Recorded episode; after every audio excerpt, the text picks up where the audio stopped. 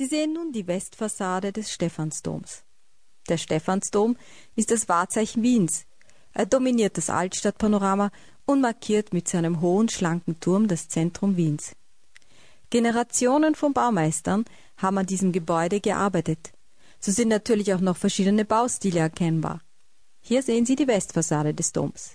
Dies ist der älteste Teil, der romanische Teil, und circa 750 Jahre alt. Die Westfassade war früher Teil einer anderen Kirche an dieser Stelle. Die dahinterliegenden Teile wurden dann später im gotischen Stil dazugebaut. Auch Teile der Westfassade wurden verändert, wie zum Beispiel das hohe Fenster in der Mitte mit seiner filigranen gotischen Ornamentik. In der Mitte der Fassade sehen Sie den heutigen Haupteingang in den Dom, das Riesentor. Früher war dieser Eingang nur zu festlichen Anlässen geöffnet, sonst betrat man damals den Dom durch seitliche Nebeneingänge, und diese wiederum waren nach Männern und Frauen getrennt. Die Männer betraten den Dom von der rechten Seite, die Frauen von der linken. Am Riesentor sehen Sie, scheinbar wahllos angeordnet, Nischen mit romanischen Skulpturen. Links und rechts ragen zwei Türme über die Fassade empor, das sind die Heidentürme. Heidentürme hat man sie genannt, weil sie am spitzen Dach noch einen kranzförmigen Umgang haben. Die Wiener fühlten sich durch diese Umgänge an orientalische, an heidnische Minarette erinnert. So kam es zu diesem etwas seltsamen Namen an einer christlichen Kirche.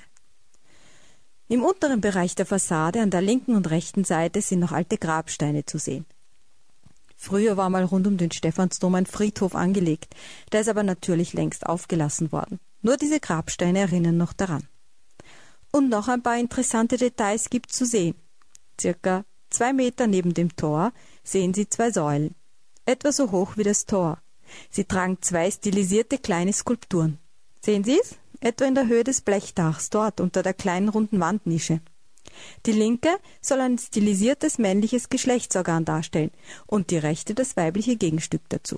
Mittelalterliche Fruchtbarkeitssymbole. Und noch ein anderes Detail. Das kann man allerdings nur erkennen, wenn man unmittelbar vor dem Riesentor steht. An der linken Seite des Riesentors nämlich befinden sich zwei Eisenstangen, circa in ein Meter Höhe im Stein eingelassen. Das waren die ersten genormten Längenmaße im alten Wien. Die kürzere ist die Elle, die längere nennt sich Doppelfuß. Wenn Sie also sieben Ellen Tuch gekauft hatten und sicher sein wollten, dass der Kaufmann sie nicht reingelegt hatte, dann konnten Sie hierher kommen und die sieben Ellen nachmessen. Ja, und was anderes gibt's auch noch. Und zwar an der anderen Seite des Tors, an der Fassade unter den alten Grabsteinen. Dort werden Sie die Zahlen 0 und 5 in den Stein geritzt finden.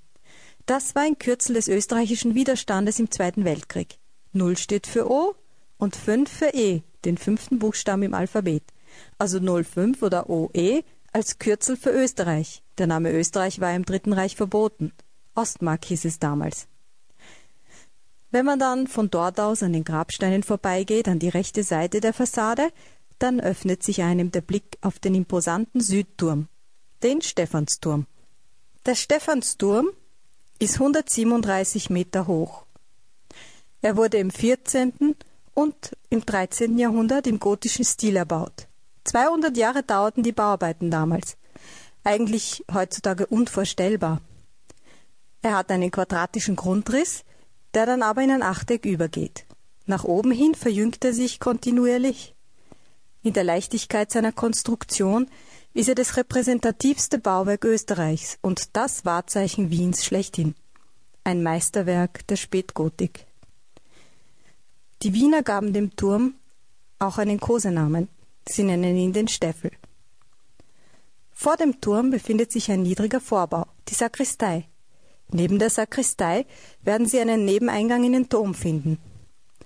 An dieser Seite, der Südseite, befand sich der Eingang für die Männer. Die Frauen hatten an der gegenüberliegenden Seite ihren eigenen Eingang. Wenn Sie übrigens bei guter Kondition sind, da können Sie auch auf den Stephansturm hinaufsteigen. Der Eingang zum Turm befindet sich in einem kleinen Häuschen hinter dem Turm. Und von dort oben hat man den wundervollsten Überblick über die ganze Stadt. Der Stephansturm diente auch während der zweiten Türkenbelagerung als militärischer Beobachtungsplatz. Von dort oben konnte man natürlich die Truppenbewegungen der türkischen Belagerer vor der Stadtmauer recht gut erkennen. Später war dann da oben die Feuerwache für Wien untergebracht. Im Zweiten Welt